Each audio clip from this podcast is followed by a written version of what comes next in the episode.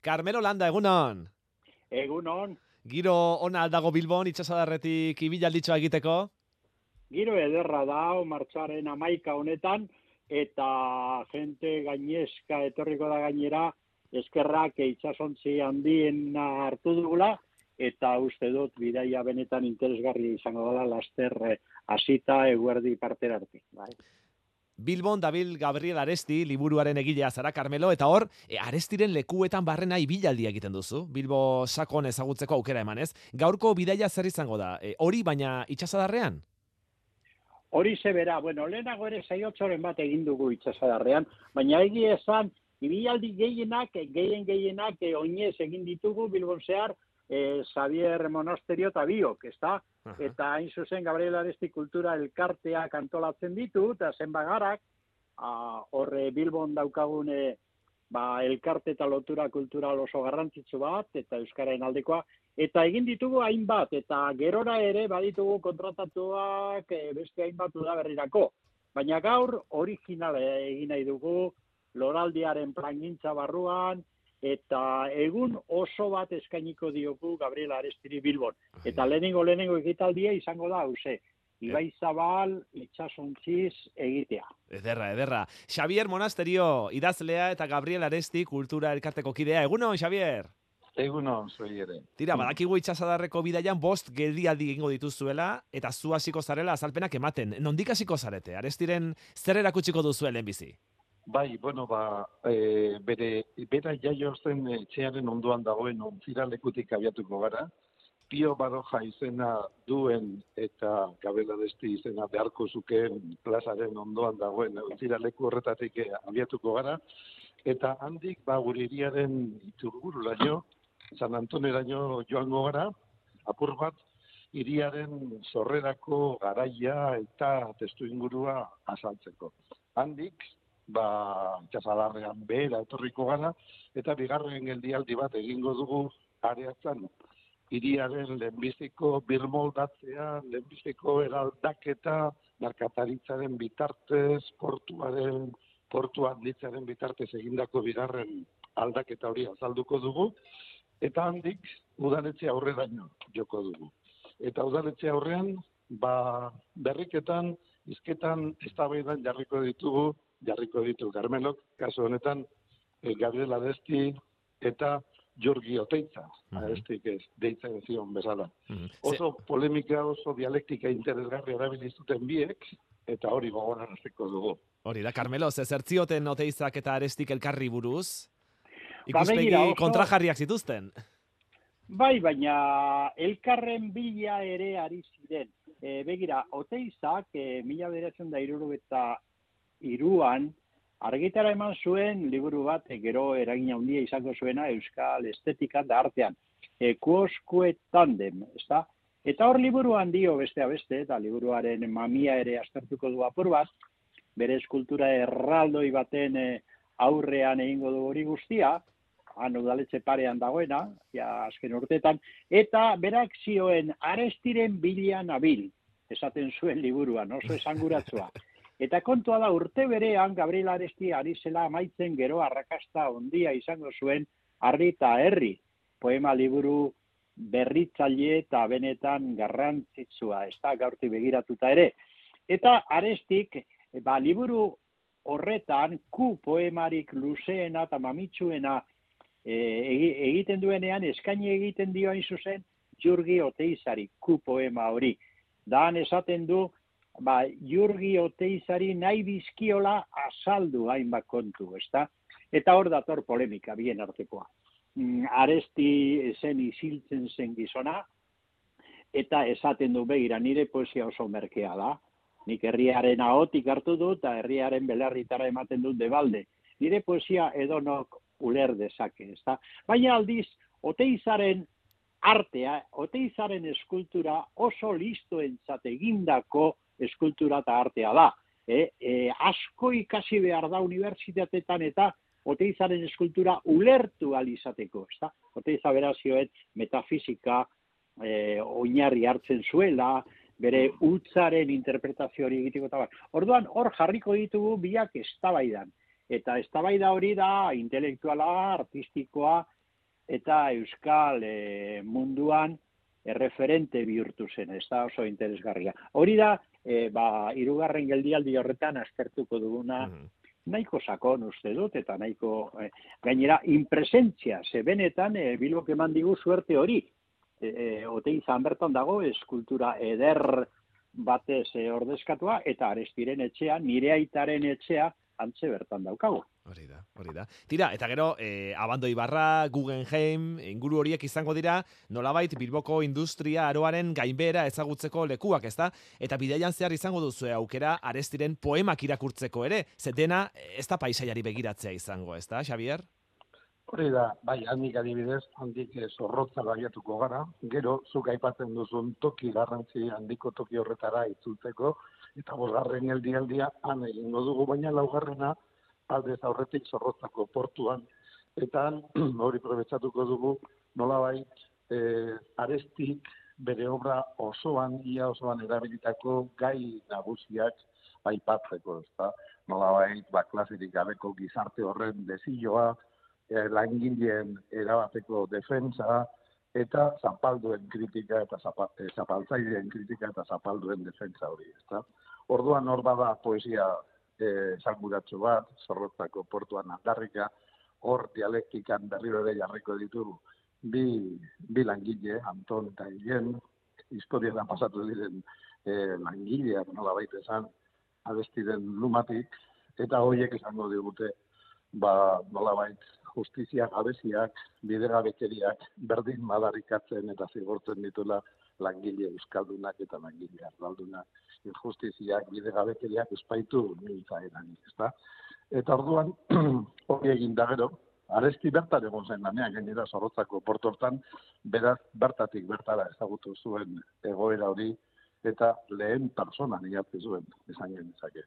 Eta gero handik, ba ingelesen landa, bilbon ingelesen landa, futbola abitu zen toki horretara joko dugu, han abando ibarrako e, ibar polito horretan, ba bueno, nolabait bilbo berritu bat egin digute, eta horren on gaitzak ere aipatuko ditugu, onik badu eta baina gaitzik ere ugari badu leku horrek, eta edaldak eta hori iriaren, beste edaldak eta hori aipatuko dugu, eta nolabait iradoki egingo dugu, ez dela azken eraldak eta agian beste bat bidean datorrela e, hor egin diguten uarte hortan gerta baitekena zorrotzaurre deitzen duten deustuko ibarra, deustuko herriberan dagoen e, uarte horretan egiten hasi direna. Mm. Hain zuzen ere, finantzaleku bihurtuko dutena. Batzuek Manhattan txikia deitzen diote, zorrotzaurreri.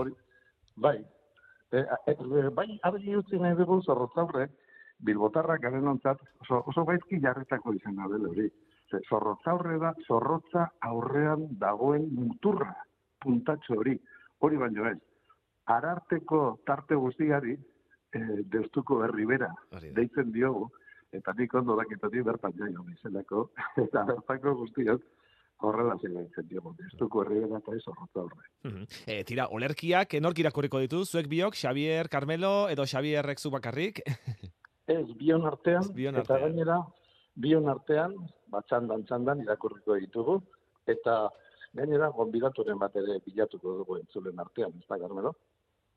Hori da, adibidez, orain aipatu duzun zorrotzako portuan aldarrika, ba, e, Xavier izango da, Anton, eta ni izango naiz, Gilen, eta orduan, enaiz hilen, Gilen, da horra dituko gara, mm. ba, arestik e, idatzi zuen poemari bizia eman da. gainera, Gabriela Aresti bera ere entzungo dugu bere poemak deklamatzen, poesia espaita irakurtzen, deklamatu egiten da, ezta?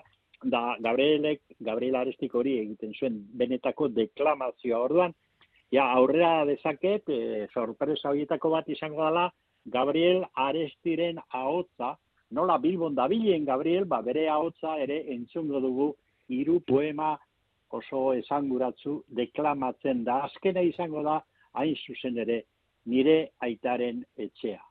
Berak, e, deklamatuta entzungo dugu nire aitaren etxea poema, ba, aitaren etxearen aurrean.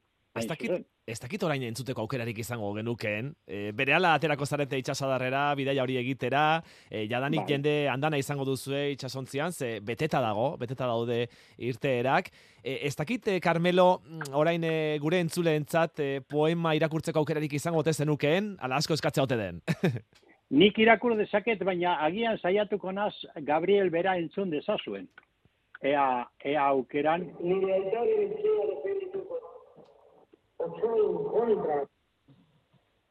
Ez dakit entzuten duzuen. Ez... Bai, ez oso ondo, baina bai, hor somatu dugu, eh? nire itaren etxera bueno, defendatuko dut esan ez.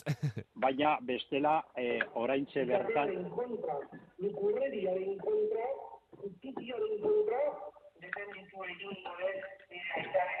Beraz, arestiren ahotsa bera ere entzungo dute, itxasontzian. Bai, horrela da, horrela da, eta aitaren etxea, bueno, munduan, nahiko ezaguna den poema, ze eundaka hizkuntzatara itzulia izan da. Eta nik esango nuke behar bada euskal literaturak inoiz, euskal poesia bintzat, e, izan duen e, poemarik edatuena eta simbolismoz betea, ez bakarrik arestik e, zuzenean e, interpretatua eta deklamatua, baizik eta e, gero aztertu egingo dugu nahi baduzue, e, orain unean neuk irakurriko dizuet eta hola bai. jenteak e, gogoratuko du. Nire aitaren etxea defendituko dut, otsoen kontra, zikatearen kontra, lukurreriaren kontra, justiziaren kontra defenditu eginen dut nire aitaren etxea. Galduko ditut, hazienda soloa pinudiak, galduko ditut korrituak, errentak, interesak, baina nire aitaren etxea defendituko dut. Armak kenduko dizkidate eta eskuarekin defendituko dut nire aitaren etxea. Eskuak ebakiko dizkidate eta besoarekin defendituko dut nire aitaren etxea. Besorik gabe, sorbaldarik gabe, bularrik gabe utziko naute, eta arimarekin defendituko dut nire aitaren etxea. Ni hilien naiz. Nire arimak galduko da nire askazia galduko da. Baina nire aitaren etxeak iraunen du zutik. Hortxe, Nire aitaren etxea, Carmelo Landak irakurria Euskadiratiko entzule guzti guztientzat, Bilboko itxasadarretik, hortxe berehala aterako zaretelako itxasontzi horretan e, itxasadarrean zehar ba, Gabriel Arestiren bizitza eta bere lekuak e, nolabait e, ikastera eta ikustera, eta horiekin gozatzera baita ere. Eta bi orduko bidaiaren ostean, Xavier, e, kafe antzokian bazkari antolatu duzu, ez da? Beti Gabriel Aresti gogoan izateko, e, zer da, sabela eta espiritua nolabait elikatzeko modu bat, ez da? Hori, ez da, euskalduna izan da bakizu, ezin beste da, eta guk horren beste egingo dugu gaurkoan, ez egia zan, eta orain eh, txantzetan ez, benetan esan da, egun handia izango da gaurkoa, eta, bueno, elkarlanean prestatu dugun Loraldia e, festivalarekin, e, gure elkartetik prestatu dugun e, zea hortan, e, ospakizun egun honetan, hiru zati egongo dira. Alde batetik itsasontzi egingo itsasadarrean zer egingo dugun ibilaldia aiputan daukaguna Baina, eguerdi partean, ordu biak alde hortan, ba, bazkari ekitaldi bat edukiko dugu, plateren artean, plater batetik besterako tartetan, nola baita edabateko e, ekitaldi kultural politak izango dituna. Laburrak, baina oso esanguratsuak besteak beste, ba, Mikel Martínez izango dugu, ba, e, arestik itzulitako dekamerone txipiaren ipuinetako bat eh, antzestuko diguna, irakurri ez, antzestu egingo diguna Mikel Martínez eh, aktore handiak. Baina iparraldetik aire aizpak ere etorriko zaizkigu, eta kapela ba, bere ahots ederroietan hainbat kantu eskeniko digute. Gero bestalde batetik miren amuriza, etorriko zaigu, Inez e, osinaga lagunduela, eta jakina denez, ba, Gabrielek eh, hainbat, e, bueno, Gabrielek idazle handiak, klasikoak ezagutu zituen, baina baita ere barzolarien bertsoak eta neurri guztiak eta eta gaina erabili egin zituen eta koplak erabili zituen. Ba, bueno, ba, Gabrielen kopla horietan oinarrituta, ba, miren amurizak, Inez osinagak lagunduta dio dan bezala, ba, berritu egingo ditu kopla horiek, eta erantzuna emango die kopla hoiei. Mm. Baina Sonia González ere izango da, kantagintza bat izango dugu, azken buruekin batera, inun, inun kantaria, nik ere inuntziara kantaria etorriko zaigu, eta amar, amabi kantu aukeratu ditu. Oso gauza polita gertatu baitzen Gabriel Arestirekin. Bizirik zegoela artean, eta oskorri taldeko Nacho de Feliperi esker, bere poesia asko eta asko, e, nolabait, ezagun bihurtu ziren, eta hain ezagun, ze jendeari ahaztu egin zitzaion, ahaztu egin zuen jendeak arestirenak zirenak, eta zirela eta pentsatu zuten herri kantuak zirela, ezta? Eta alase kantatzen dira gaur egun eta bueno, hori gaur gogorarazi egingo digu mm.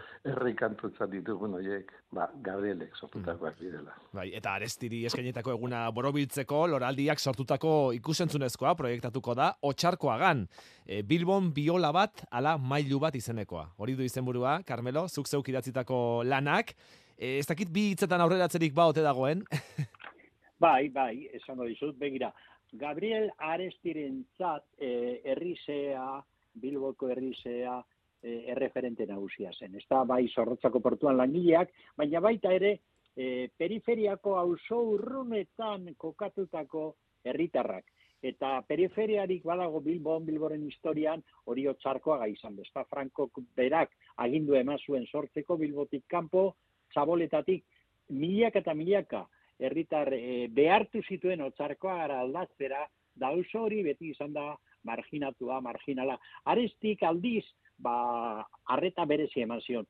E, hain da hola ze, arri eta herri idazten duenean, mila beretzen deriru eta iruan, poema horren hasiera, hau da, liburu poema horren, poema liburu horren hasiera otzarkoan kokatzen du. Langabetu batek idatzi egiten du lanbila eta sinatzen du poema otzarkoagan.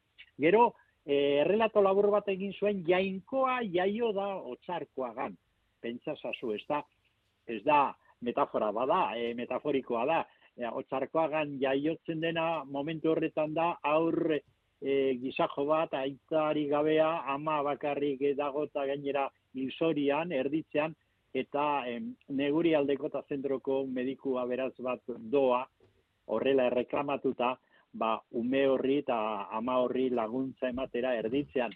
Eta horren inguruan ez du gehiago kontauko, baina guk egin dugu, bai, egin dugu komposizio bat, nik idatzi egin nuen, e, antzerki lan bezala, eta gero eraman dute iruditara, eta izango da, esperientzia bat, ba, filme labur moduko bat, egin dute ordu laur den ingurukoa, eta da, otxarkoagako neskagazte bidoaz, deskubritzera ean orden Bilbon da bilen aresti hori eta zergatik eskatu zen horren beste otxarkoagaz, eta gero Bilbo bera nola dagoen, eta azkenean sakonean dago galdera bat, nortasunari lotua. Bueno, otxarkoako jentea benetan izan gaitezke Bilbotarrak, Bilbok zer egin digu, leku ematen digu edo baztertu egin gaitu.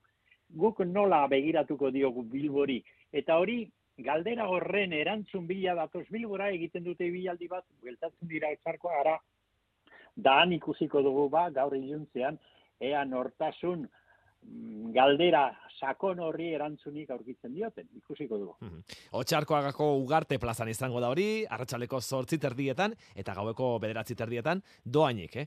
Hori da, ba, Carmelo Landa, Xavier Monasterio, e, pakean utziko zaituztegu, zeia dagoeneko uste dut, barkua betea duzuela, ez da? Ja dagoeneko ateratzear zaretela, ez da? Bai, bai, bai, aterako gara, bai. Oso ondo. overbooking daukagu. nola, nola moldatzen garen. Bidaia on.